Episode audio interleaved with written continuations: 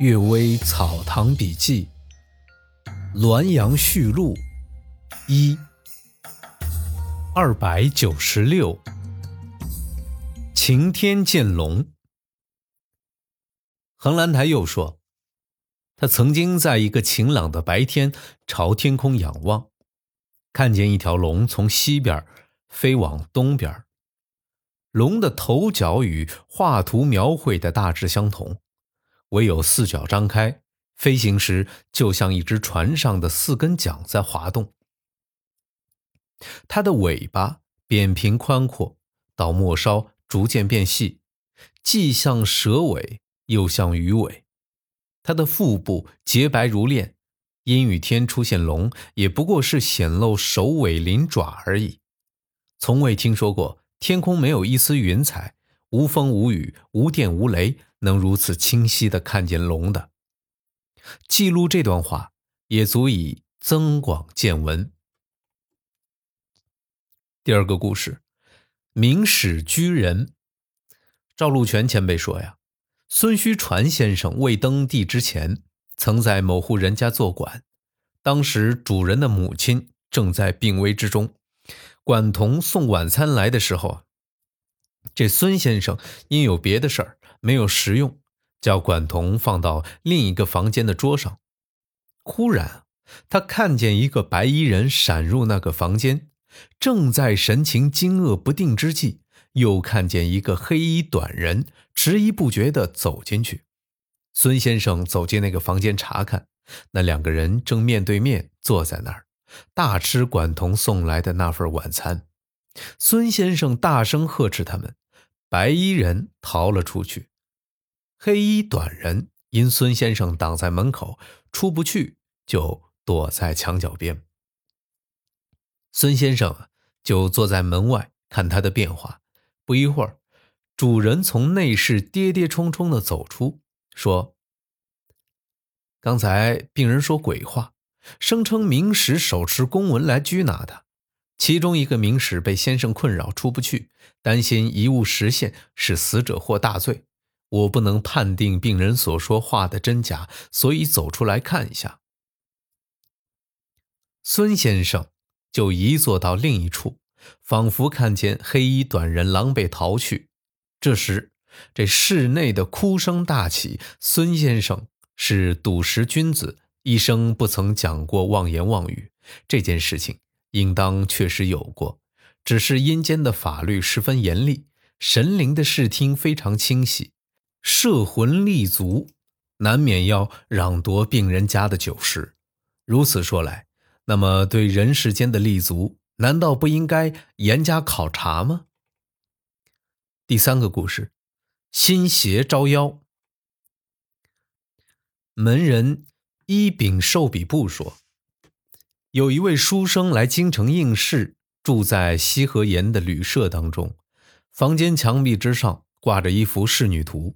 侍女风姿艳丽，神态栩栩如生。这书生每当独自静坐时，就注视着仕女图，聚精会神的想念。有时连客人来了也不知道。一天傍晚，侍女忽然从画上轻飘飘下来，成了一位活生生的美丽女子。这书生尽管明白他是鬼怪，但想念不已，情不自禁呢，与他谈笑亲近。等到落地南归时，书生居然买下此画带了回去。回到家中啊，他把这幅画挂在书斋里，一点也没有灵验。书生却每天对着仕女图唤她的名字。三个月后，仕女忽然又从画上轻轻地飘了下来。书生与他谈及以前的事儿，他都不太回答。书生呢，也无暇多问。只顾与他诉说久别重逢的悲喜之情。从此啊，两人亲昵无比。于是书生染上了疾病，他的父亲找来茅山道士惩治鬼怪。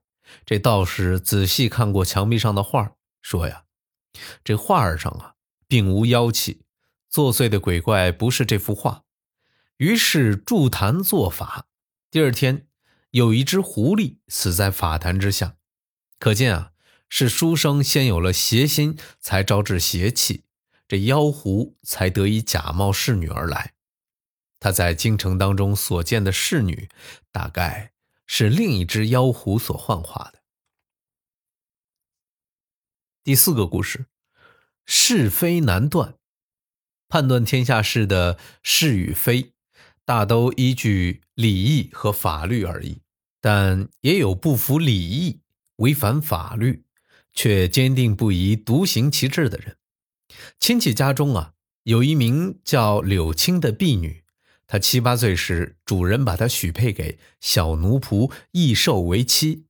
等到十六七岁，即将成亲之时，易寿忽然因赌博负债外逃，长期杳无音信。主人要将他许配给别的奴仆，他誓死不肯。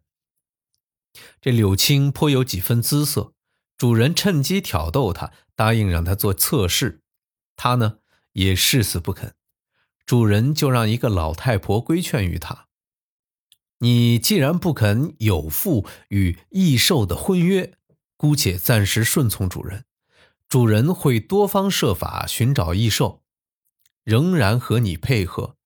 如果你不顺从主人，他就将你卖到偏远地区去，你将永无见异兽之日。”柳青私下里哭泣了几天，居然同意与主人同居，只是时常催促主人寻找异兽。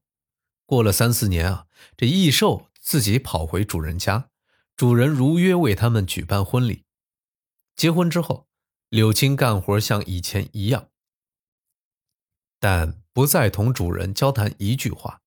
主人稍微亲近于他，他就避开去。主人鞭打他。并贿赂异兽，多方逼胁他，他始终不肯顺从。